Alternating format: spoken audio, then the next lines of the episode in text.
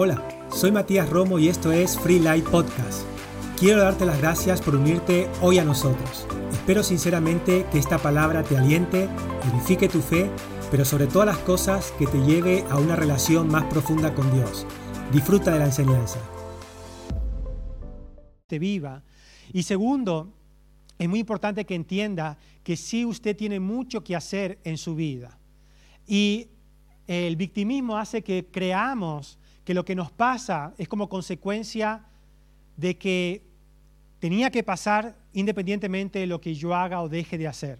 Y eso es totalmente equivocado. Yo quiero mostrarle hoy cómo salir de la pasividad y cómo tomar el control de su vida correctamente, no siendo víctima de la vida, sino alguien que enfrenta las situaciones que puede vivir en su vida y no solamente las enfrenta, sino que las supera. No solamente que las supera, sino que también va hacia donde eh, eh, ha soñado ir en su vida. Y esto es maravilloso porque Dios quiere, en, nuestra relación con Dios, Dios quiere motivarlo a usted a que no simplemente se deje llevar en esta vida, que diga un, un año más, un día más, una semana más, un mes más. A veces se puede sentir así, se puede sentir como el día de la marmota y el día de la mota es el día que se repite una y otra vez. Y parece que muchas veces pensamos que nuestra vida está en un, en un, bucle repetitivo donde nada sucede, donde no nos apetece, no tenemos fuerza, no tenemos energía, no tenemos ganas. Y esa, esa situación nos, nos atrapa y eh, sucede que pasan los años y no damos cuenta que podemos salir de ese lugar no siendo espectadores, sino siendo protagonistas de nuestras vidas. Y ahora quiero, quiero decirle cómo usted es protagonista, entendiendo esto, que todo comienza en su vida cuando aprende a tomar decisiones correctas. No quiere ser víctima de la vida, pues aprenda a cómo tomar decisiones correctas en su vida. Ahora, aprender a tomar decisiones correctas, hoy vamos a estar hablando de esto, aprender, ahora, aprender a cómo tomar decisiones correctas no trata de saber cuál es la decisión correcta, porque sabe, todos sabemos cuál es la decisión correcta en nuestra vida. El problema es que cuán difícil es tomar la decisión correcta. ¿Por qué nos cuesta tanto? ¿Por qué a veces inclusive no conseguimos tomar la decisión correcta en nuestra vida? ¿Y sabe por qué?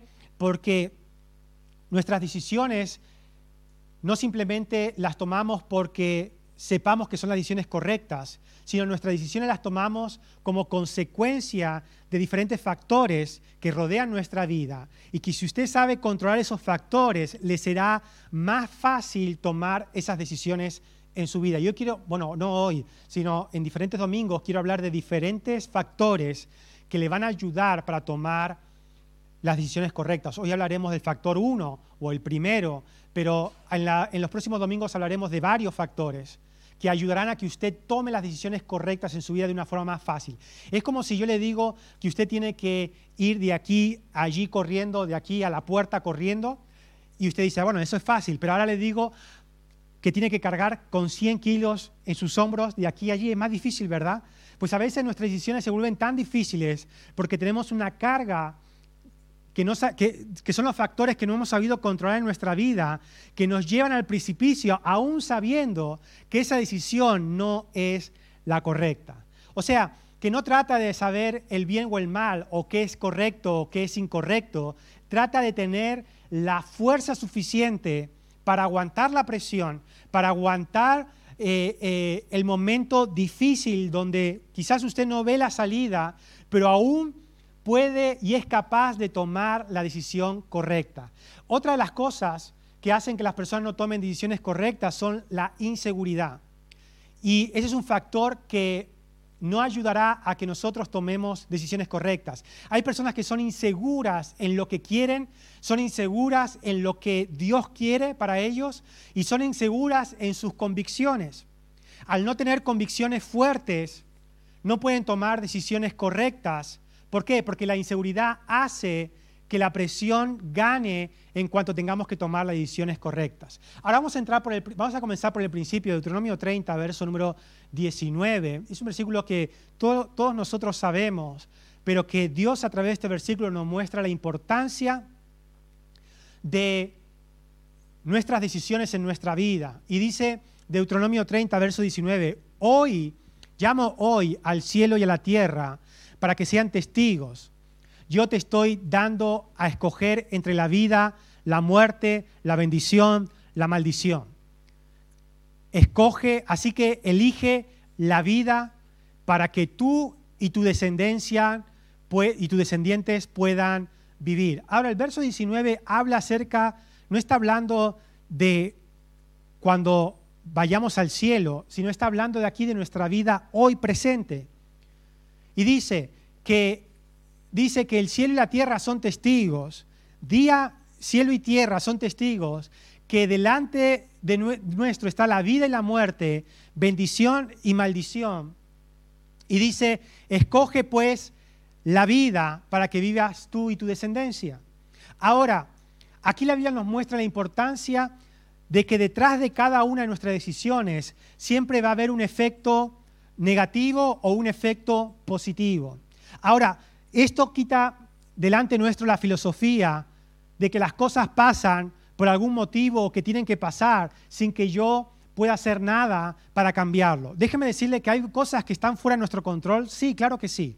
Hay cosas que usted no puede controlar y que van a afectar su vida. Claro que sí. Pero aún usted puede decidir cómo usted va a responder a eso que ha venido y ha tocado su vida.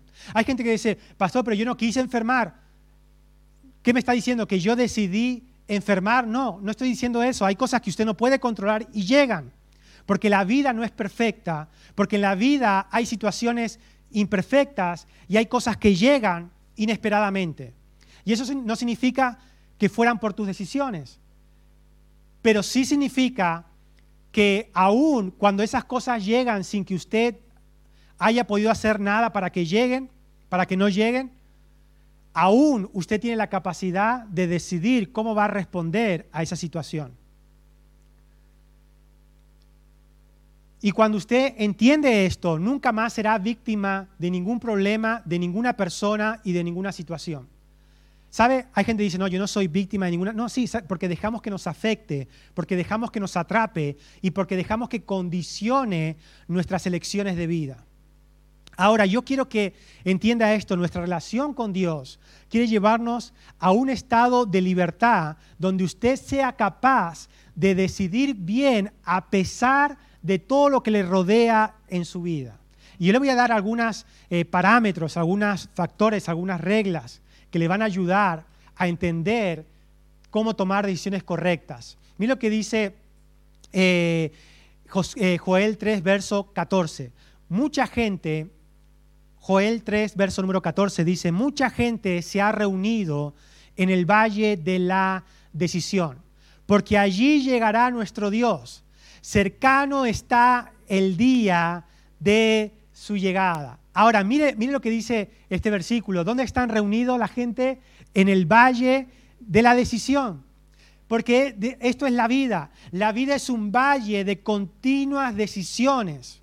Usted es hoy lo que decidió ayer y usted será mañana lo que está decidiendo hoy.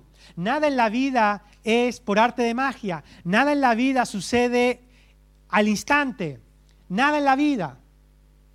Nada en la vida sucede como un microondas que usted lo pone y en un minuto ya lo tiene. No funciona así la vida. La vida trata de decisiones que usted toma y tarde o temprano usted tendrá las consecuencias, positivas o negativas, buenas o malas, de esas decisiones que usted ha tomado. Ahora, quiero decirle esto en cuanto a las decisiones que usted tiene que tomar cada uno de nosotros, Dios tiene un camino en particular para cada uno de nosotros. ¿Qué significa? Significa que no hay un modelo perfecto para todo el mundo, único y perfecto para todo el mundo. Pero sí Dios tiene un camino perfecto para ti. No significa que quizás sea el camino perfecto para el de al lado, pero sí es para ti. Por ejemplo, vamos a darle un ejemplo en el área familiar, que es lo que usted entiende en cuanto a la área familiar. ¿Qué dice la Biblia en cuanto a las relaciones, el matrimonio, el tener hijos? Pues comencemos con, las relaciones, ¿verdad? ¿Qué dice la Biblia? Eh, que Dios vio a Adán y dijo, no es bueno que Adán esté solo en el mundo, por eso le dio ayuda idónea. Entonces, ¿qué usted determina que la voluntad de Dios para el hombre y para la mujer es encontrar una persona con el cual compartir la vida? Usted dice amén a eso, ¿verdad? Ok, y es correcto, pero quiero mostrarle que no, no, cada persona tiene un camino diferente y Dios tiene el camino perfecto para cada persona. El apóstol Pablo, él decidió no casarse y vivir su vida sin pareja. La Biblia dice, el que no quiera casarse, no hay problema. La Biblia lo dice, que puede, que tiene una elección de hacerlo si quiere. Pero es un camino diferente a los que elegimos casarnos. ¿Es mejor casado que estar soltero? Depende. Todo tiene su momento, todo tiene su etapa y todo tiene su camino. El apóstol Pablo, él dijo, ojalá, ojalá, ojalá, el apóstol Pablo dijo, ojalá pudiéramos, ojalá todos pudieran tener la capacidad de vivir sin, eh, eh, sin estar con una pareja y tener relaciones sexuales. Pero a causa del deseo es mejor que os unáis. Eso dice el apóstol Pablo. Todos tenemos un camino y la pregunta es, ¿cuál es tu camino? ¿Cuál es tu camino? Hay gente que pregunta, ¿es mejor casarse o no casarse? Depende del camino. Todos tienen sus pros y todos tienen sus contras. El, el, tema no es que yo diga que estar... Yo me casé a los 23 años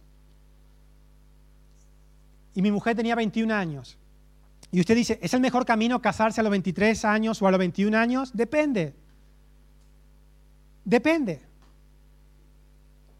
El tema no es decir, este es el camino perfecto, sino el tema es entender que Dios tiene tu camino, que Dios tiene tu, tu, tu personal, tu, tu camino personal lo tiene Dios. Y Él sabe lo que a ti te conviene más que yo. Yo cuando le explico a mis hijas, le explicamos que nos casamos jóvenes, le explicamos los pros y le explicamos los contras. Le explicamos los beneficios de casarnos jóvenes, lo bueno que fue el tema de casarnos jóvenes y también le explicamos las dificultades que tuvimos y lo que tuvimos que dejar por casarnos jóvenes. Si usted, tiene una filosofía de vida que le gusta conocer mundo, que le gusta viajar, que le gusta irse un fin de semana, una escapada, que usted le dice, me gustaría irme a Roma este fin de semana y se va a Roma, me gustaría irme a Nueva York una semanita y se va a Nueva York, me gustaría ir a Grecia, me gustaría ir a Venecia. Si usted tiene una filosofía de esa, no se case joven y mucho menos tenga hijos jóvenes. Ah, no, pero yo puedo hacer todo. No, no, todo, todo, todo no, no se puede. No puede casarse y hacer una vida soltera al mismo tiempo. No puede tener hijos y vivir como si no tuviera hijos. Uy, está bueno hoy, ¿eh? Hoy, está, hoy, está, hoy vino potente, ¿verdad? Hoy vino. Amén.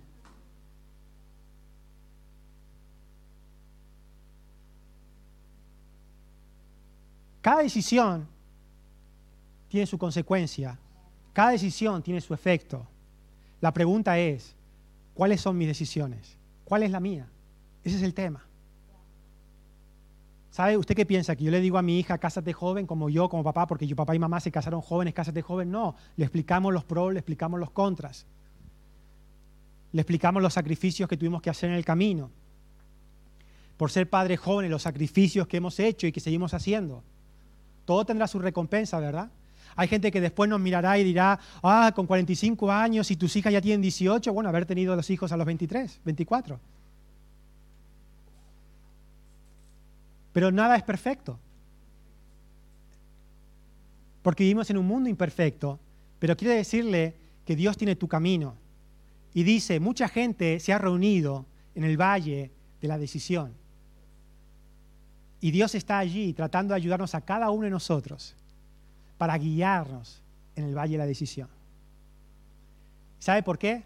Porque nuestras decisiones construyen nuestra vida. Y mientras pensemos que nada tenemos que hacer en cuanto a nuestra vida, simplemente dejaremos la vida pasar. Y Dios no quiere eso. Dios te regaló la vida. Dios te, Dios te regaló esta vida que usted tiene. Usted está vivo hoy y ahora. ¿Y sabe para qué está vivo? Está vivo para vivirla. No está vivo para dormirla. No está vivo para dejarla pasar. No está vivo simplemente para ser una hormiguita más en este planeta Tierra. Está vivo para vivir su vida según la voluntad de Dios. Amén. Eso es lo que Dios quiere. Ahora, entienda esto. Somos seres con propia libertad de decisión. La Biblia lo llama libre albedrío. Piense esto, Dios te creó y Él dijo, voy a creer a seres con los que me quiero relacionar, iguales a nosotros, a imagen de Dios, dice la Biblia que nos creó. Y nos dio la capacidad de tomar decisiones. Aún sabiendo que cuando Él nos da la libertad de tomar decisiones, cabe la posibilidad de que tomemos una mala decisión. Pero Dios prefirió darnos esta libertad para Él poder relacionarse contigo desde ese punto, desde ese punto de relación de confianza íntima y no desde hazlo simplemente porque yo te lo ordeno. Mira lo que dice Josué 24, 15, traducción del lenguaje actual. Dios nos dio la capacidad de decidir a cada uno de nosotros. Dice, si no quieren ser obedientes, decidan. Decidan. Otra traducción dice, si no quieren servir, decidan hoy a quién van a dedicar su vida. Pero mi familia y yo hemos decidido, y este es Josué hablando, pero mi familia y yo hemos decidido dedicar nuestra vida a nuestro Dios.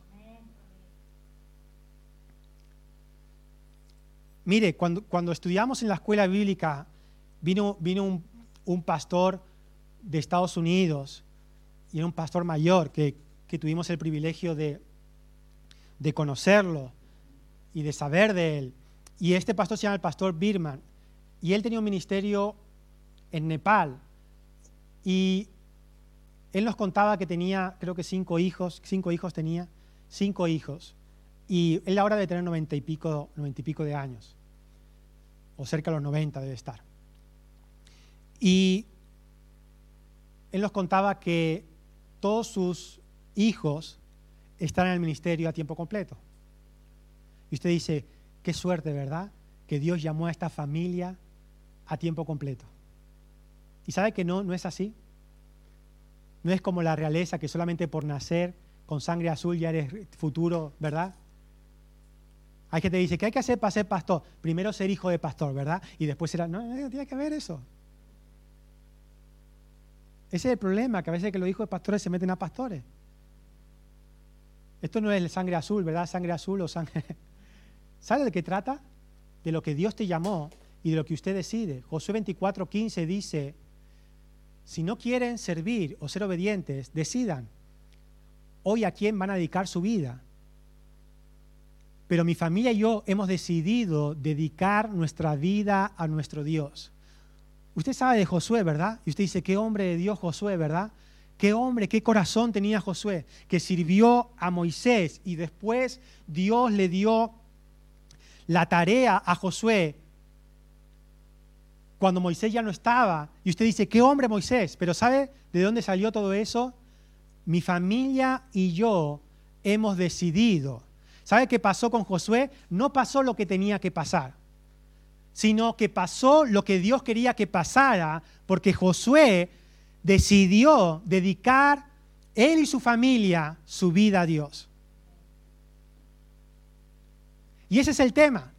El tema es que cada uno de nosotros tenemos nuestra capacidad de, decidir para construir nuestra vida.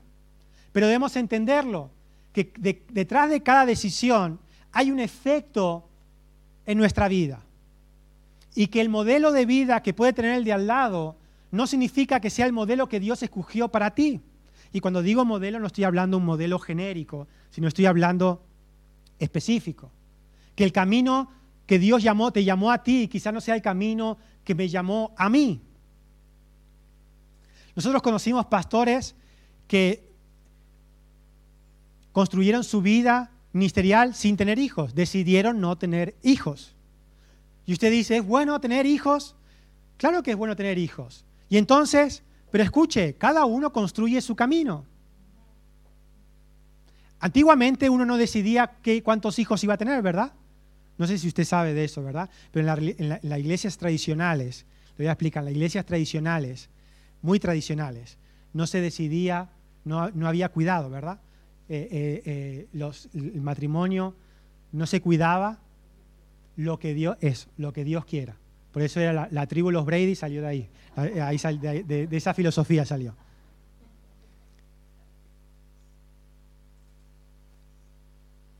Y después estaban las hermanas sabias que le decían a las jovencitas, ¿verdad?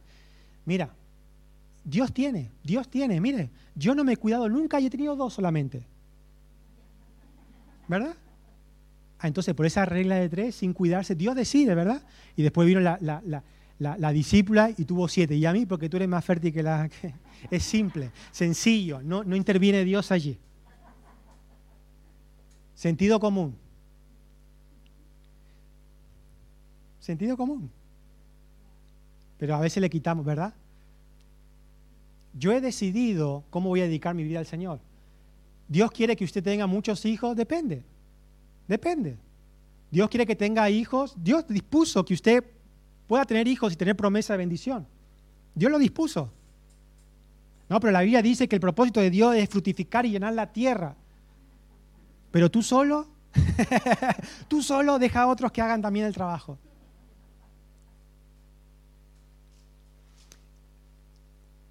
Y ahora se ha renovado la iglesia. Antiguamente no, se cuidaban, ¿verdad? Y ahora se ha renovado, ahora cuentan días, ¿verdad? Ahora es diferente, ahora contamos días y es un poco diferente. ¿Verdad? Hacemos cálculo, la luna, el sol, la estrella. Hoy es el día. Y él salta al marido y dice, ¡Ya, ya, Badu! Y ahí se salta, ¿verdad? ¡Ay, no, que era ayer! Sorpresa. es más fácil, decida. Decídalo, decídalo y déjese de historia. Yo he decidido dedicar mi vida a Dios.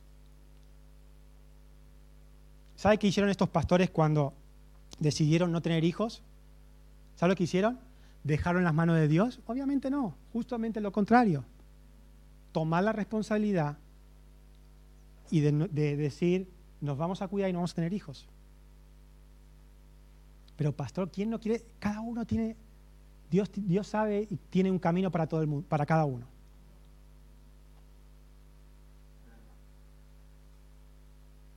El tema es que sea tu camino.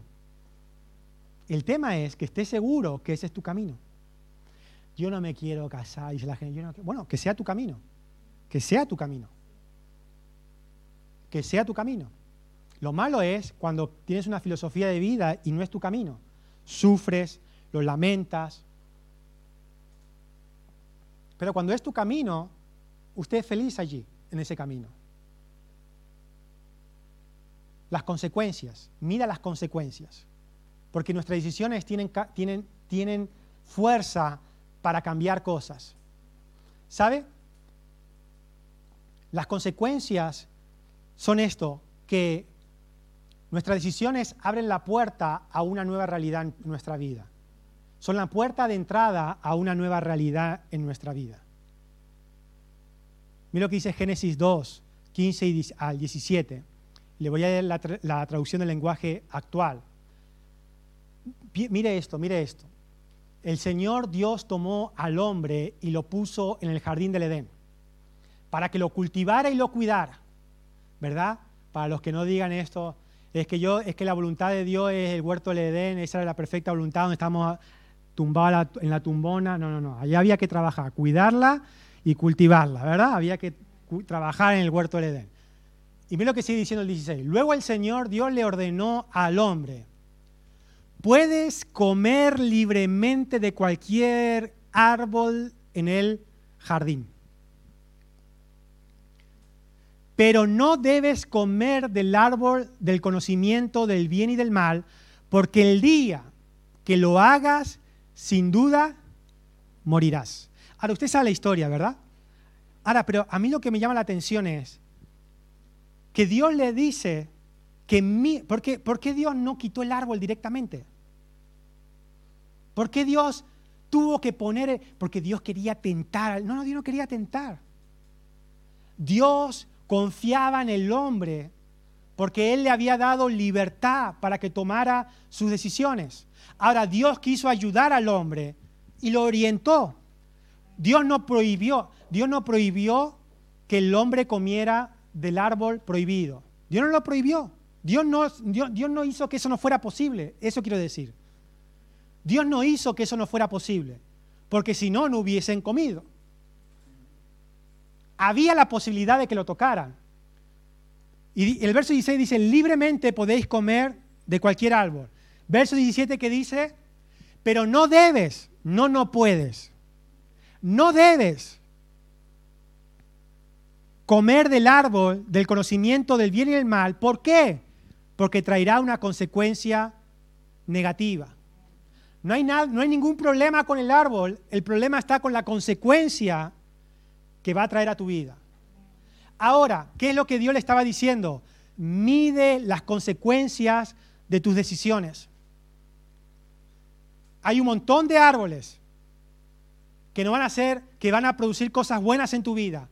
Pero hay un árbol que no debes, puedes hacerlo, pero no debes, porque si lo haces, morirás. Sin duda, morirás. ¿Qué sucedió? Tocaron el árbol, comieron del árbol prohibido, que no debían, podían pero no debían. ¿Qué sucedió? Ellos sabían que no, que, no estaba bien, que iba a suceder algo malo si lo comían, sí lo sabían. Pero les pudo la presión, les pudo la, la mentira, les pudo el engaño para tomar un camino equivocado. Sufrimiento, dolor como consecuencia de esa mala decisión. Mide las consecuencias. Yo le dije al principio, no puede querer tener algo, tomar una decisión de algo y después querer vivir como si no estuviera. Eso es lo que le pasa a muchos matrimonios jóvenes, ¿verdad? Se casan y después quieren vivir como solteros. Y, hasta que, y ahí hay un problema, ¿verdad? Hay un problema allí.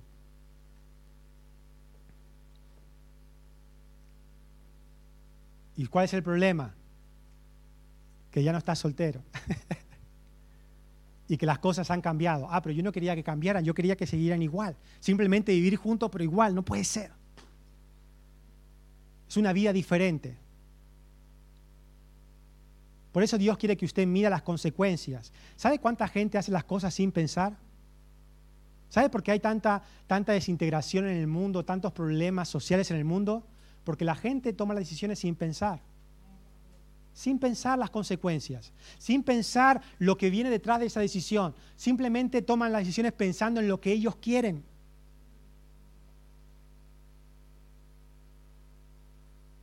Pero esto hablaremos en, otro, eh, no en el día de hoy, de otro, otro día. Porque de eso trata la vida, tomar decisiones correctas. Ahora quiero decirle, bueno, vamos a verlo, vamos a más adelante, vamos a verlo. Factor número uno para tomar, hoy vamos a hablar de este solo. Factor número uno para tomar decisiones correctas. Parámetro número uno para tomar decisiones correctas en tu vida. Y es, número uno, debes saber que Dios te enseña el camino. Dios te enseña el camino. Dios te enseña el camino. Eso es lo que como creyente usted debe saber en cuanto a cómo tomar decisiones correctas. Debe tomar sus decisiones sabiendo que es Dios el que te enseña el camino. Ahora, y todos, todos sabemos que Dios quiere mostrarnos el camino, pero ¿por qué nos cuesta dejar que Dios nos enseñe el camino? ¿Sabe por qué? Por nuestro egoísmo.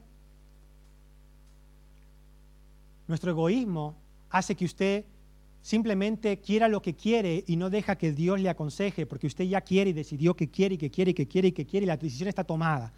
Y viene el pastor y le dice, ore, vale, voy a orar, pero con la decisión tomada.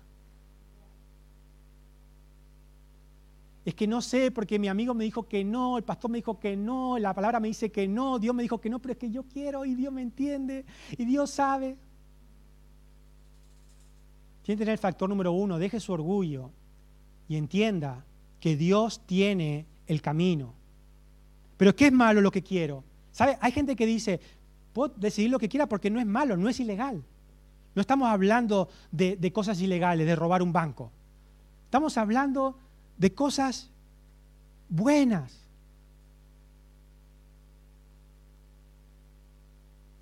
Y la gente se excusa en eso, que es una cosa buena, como para decir, es una edición buena. Pero que algo sea bueno no significa que sea una edición buena.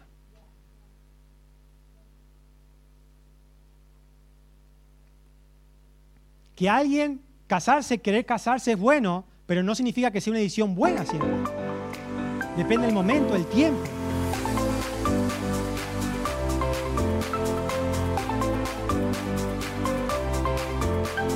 Dios te enseña el camino. Dios te enseña el camino, no te